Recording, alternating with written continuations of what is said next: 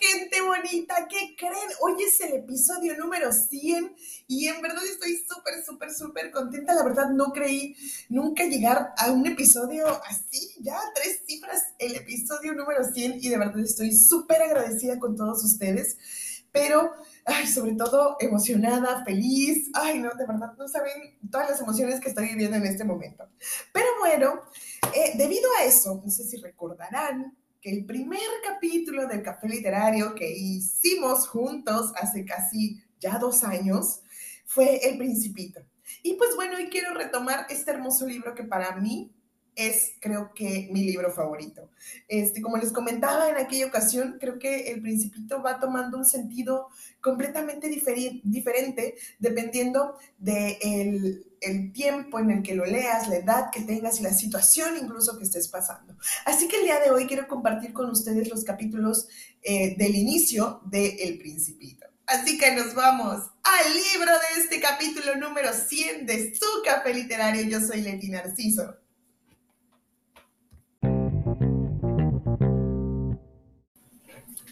El Principito, de Antoine de Saint-Exupéry.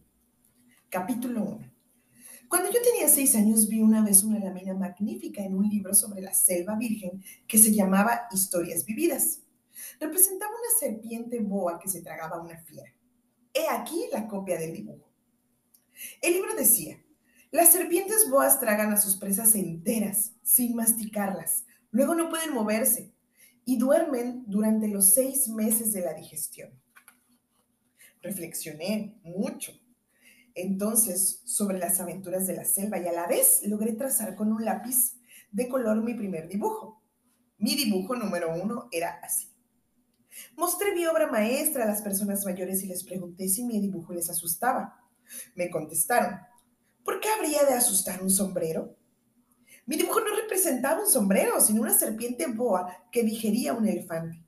Dibujé entonces el interior de la serpiente boa a fin de que las personas mayores pudieran comprender. Siempre necesitan explicaciones. Mi dibujo número dos era así. Las personas mayores me aconsejaron que dejara a un lado los dibujos de serpientes boas abiertas o cerradas y que me interesara un poco más en la geografía, la historia, el cálculo y la gramática. Así fue como, a la edad de seis años, abandoné una magnífica carrera de pintor. Estaba desalentado por el fracaso de mi dibujo número uno y mi dibujo número dos. Las personas mayores nunca comprenden nada por sí solas y es pesado para los niños tener que darles siempre y siempre explicaciones. Entonces tuve que elegir otro oficio y aprendí a pilotar aviones. Volé un poco por todo el mundo. Es cierto que la geografía me sirvió de mucho al primer golpe de vista estaba en condiciones de distinguir China de Arizona. Es muy útil si uno llega a extraviarse durante la noche. Tuve así en el curso de mi vida múltiples contactos con mucha gente seria. Viví mucho con personas mayores. Las he visto de cerca y esto no ha contribuido a, a mejorar mi opinión. Cuando encontré alguna que me pareció un poco lúcida, hice la experiencia de mi dibujo número uno, que siempre he conservado. Quería saber si era verdaderamente comprensiva, pero siempre me respondía, es un sombrero. Entonces no le hablaba ni de serpientes, ni boas, ni de selvas vírgenes, ni de estrellas. Me colocaba a su alcance. Le hablaba de bridge, de golf, de política y de corbatas. Y la persona mayor se quedaba muy satisfecha de haber conocido a un hombre tan razonable. Capítulo 2. Viví así, solo, sin nadie con quien hablar verdaderamente hasta que, hace seis años, tuve una avería en mi avión en el desierto de Sahara. Algo se había roto en el motor, y como no viajaban conmigo ni mecánico ni pasajeros, me dispuse a realizar solo una reparación difícil. Era para mí cuestión de vida o muerte. Tenía agua para beber apenas para ocho días. La primera noche dormí sobre la arena a mil millas de toda tierra habitada. Estaba más aislado que un náufrago sobre una balsa en medio del océano. Imaginen pues mi sorpresa cuando, al amanecer, me despertó una extraña vocecita que decía, por favor, dibújame un cordero. ¿Eh? Dibújame un cordero. Me puse de pie de un salto. Como golpeado por un rayo, me froté los ojos, miré bien y vi un hombrecito extraordinario que me examinaba gravemente. He aquí el mejor retrato que más tarde logré hacer de él. Pero seguramente mi dibujo es mucho menos encantador que el modelo. No es por mi culpa. Las personas mayores me desalentaron de mi carrera de pintor cuando tenía seis años y solo había aprendido a dibujar las boas cerradas y las boas abiertas. He aquí el retrato que más tarde logré hacer de él. Mire pues la aparición con los ojos absortos por el asombro. No olviden que me encontraba a mil millas de toda región habitada.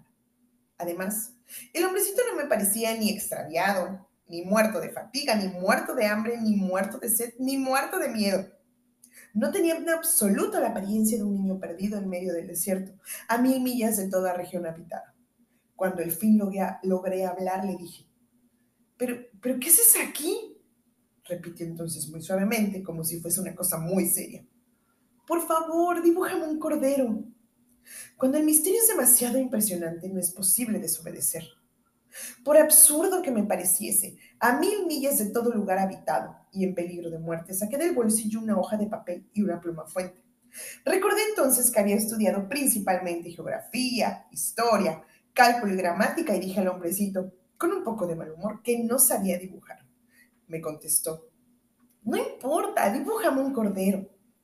Como jamás había dibujado un cordero, rehice uno de los dos únicos dibujos que era capaz de hacer, el de la boa cerrada. Quedé estupefacto cuando oí al hombrecito que me respondía. No, no, no quiero un elefante dentro de una boa. Una boa es muy peligrosa y un elefante muy estorboso. En mi casa todo es pequeño. Necesito un cordero. Dibújame un cordero. Entonces dibujé. El hombrecito miró atentamente y luego respondió, no, este cordero está enfermo, haz otro. Yo dibujaba. Mi amigo sonrió amablemente con indulgencia. ¿Ves? No es un cordero, es un carnero, tiene cuernos. Rehice pues otra vez mi dibujo, pero lo rechazó como los anteriores. Este es demasiado viejo. Quiero un cordero que viva mucho tiempo. Entonces, impaciente por la prisa que tenía por comenzar a desmontar el motor, garabaté este dibujo y le expliqué. Esta es la caja. El cordero que quieres está adentro. Quedé verdaderamente sorprendido al ver iluminarse el rostro de mi joven juez. Es exactamente lo que quería. ¿Crees que necesitará mucha hierba este cordero? ¿Por qué? Porque en mi casa todo es pequeño. Alcanzará seguramente. Te he regalado un cordero muy pequeño. Inclinó la cabeza hacia el dibujo. No tan pequeño. Mira, se ha dormido. Y fue así como conocí al principito. Capítulo 3. Necesité mucho tiempo para comprender de dónde venía. El principito que me acosaba con preguntas nunca parecía escuchar las mías. Y solo por palabras pronunciadas al azar pude poco a poco enterarme de todo. Cuando vio mi avión por primera vez, no dibujaré mi avión porque es un dibujo demasiado complicado para mí, me preguntó, ¿qué cosa es esta? No es una cosa, vuela, es un avión, es mi avión. Y me sentí orgulloso haciéndole saber que volaba. Entonces exclamó, ¿cómo? ¿Has caído del cielo? Sí, dije modestamente. ¡Qué gracioso! El principito soltó una magnífica carcajada que me irritó mucho. Desde que se tomen en serio mis desgracias, deseo que se tomen en serio mis desgracias. Después agregó, entonces, tú también vienes del cielo. ¿De qué planeta eres? Entreví rápidamente una luz en el misterio de su presencia y pregunté bruscamente, ¿entonces vienes de otro planeta? Pero no me contestó. Movía la cabeza suavemente mientras miraba el avión. La verdad es que en esto no puedes haber venido demasiado lejos. Y se hundió en un ensueño que duró largo tiempo. Después sacó el cordero del bolsillo y se abismó en la contemplación de su tesoro. Imagínense cuánto pudo haberme intrigado esta semiconfidencia sobre los otros planetas. Me esforcé por saber algo más. ¿De dónde vienes, hombrecito? ¿Dónde queda tu casa? ¿A dónde quieres llevar mi cordero? Después de meditar en silencio, respondió, me gusta la caja que me has regalado porque de noche le servirá de casa. Seguramente. Y si eres amable, te daré también una cuerda para atarlo durante el día y una estaca. La propuesta pareció disgustar al principito. ¿Atarlo? ¿Qué idea tan rara? Pero si no lo atas, se irá a cualquier parte y se perderá. Mi amigo tuvo un nuevo estallido de risa. ¿Pero a dónde quieres que vaya? A cualquier parte, caminando en línea recta. Entonces el principito señaló gravemente. No importa, mi casa es tan pequeña. Y con un poco de melancolía quizá agregó. Caminando en línea recta no se puede ir muy lejos. Capítulo 4. Supe así una segunda cosa muy importante.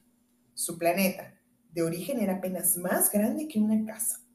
No podía sorprenderme mucho. Sabía bien que fuera de los grandes planetas como la Tierra, Júpiter, Marte y Venus, que tienen nombre, hay centenares de planetas, a veces tan pequeños que apenas se los puede ver con el telescopio. Cuando un astrónomo descubre alguno, le da un número por nombre. Lo llama, por ejemplo, el asteroide 3251. Tengo serias razones para creer que el planeta de donde venía el principito es el asteroide B612. Este asteroide solo ha sido visto una vez con el telescopio, en 1909, por un astrónomo turco. El astrónomo hizo entonces una gran demostración de su descubrimiento en un Congreso Internacional de Astronomía, pero nadie le creyó por culpa de su vestido. Las personas mayores son así. Finalmente, para la reputación del asteroide B612, un dictador turco obligó a su pueblo, bajo pena de muerte, a vestirse a la europea. El astrónomo repitió una demostración en 1920 con un traje muy elegante. Y esta vez todo el mundo compartió su opinión. Si les he compartido estos detalles acerca del asteroide B612 y si les he confiado su número es por las personas mayores. Las personas mayores aman la cifra.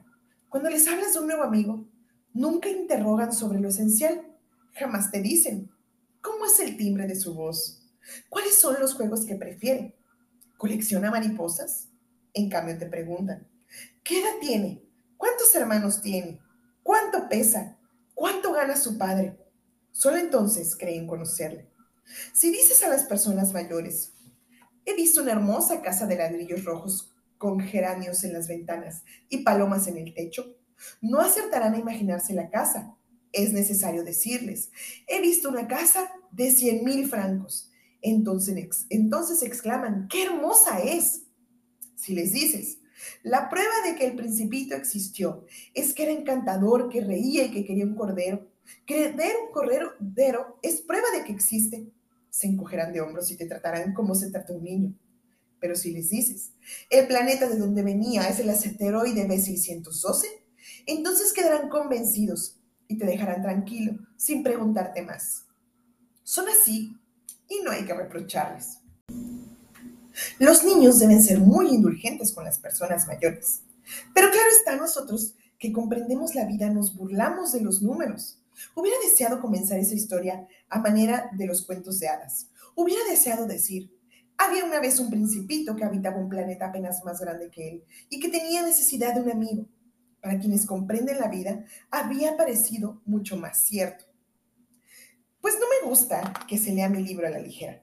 Qué pena tanto relatar estos recuerdos. Hace ya seis años que mi amigo se fue con su cordero. Si intento describirlo aquí es para no olvidarlo. Es triste olvidar a un amigo. No todos han tenido un amigo. Y puedo transformarme como las personas mayores que no se interesan más que en las cifras.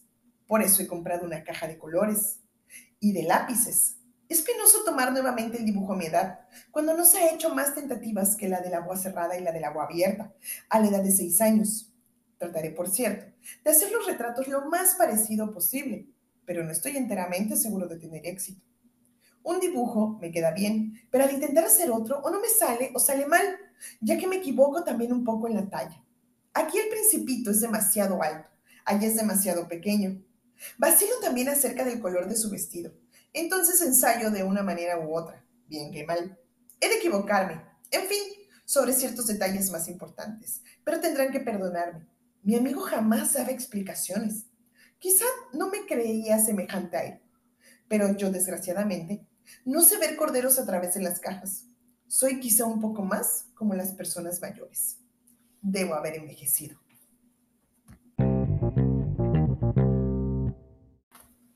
Ay, mi gente bonita, yo llena de emociones por celebrar el episodio número 100 de este Su Café Literario y la verdad, eh, releer el principito para mí nos, me mueve muchas cosas porque de verdad, insisto que el significado de este libro para cada uno es completamente diferente dependiendo el momento en el que lo leamos. Y la verdad, me, me encanta mucho cómo empieza el, el autor él ya, em, pues durante el libro nos damos cuenta que ella lo escribe como una persona mayor. Él, en efecto, es un aviador, pero porque cuando era niño, las personas mayores lo desalentaron a hacer lo que él quería. Y la verdad nos ponemos a pensar a cuántas personas eh, no hemos conocido que les hacen lo mismo. Incluso vemos que a los niños de ahorita también les hacen eh, eh, algunas personas esos tipos, ese tipo de comentarios de cómo vas a ser cantante, cómo vas a ser artista, cómo vas a hacer algo que, que, el niño quiere por el simple hecho de que es algo artístico o algo que para los adultos no genera el ingreso monetario esperado, ¿verdad?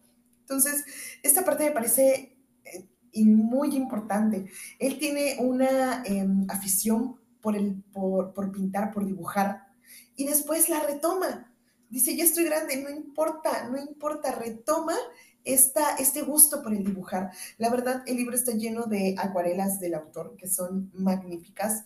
Eh, se las voy a, compartir en el Instagram. Recuerden que es café, café, café bajo literario B612. Y ahora recordamos por qué B612, por el planeta del principito de este libro que tanto admiro. Y pues también nos habla un poco de las cosas ¿Qué vamos olvidando cuando nos volvemos adultos. ¿Por qué no preguntar, acaso eres feliz? ¿Cuál es tu color favorito?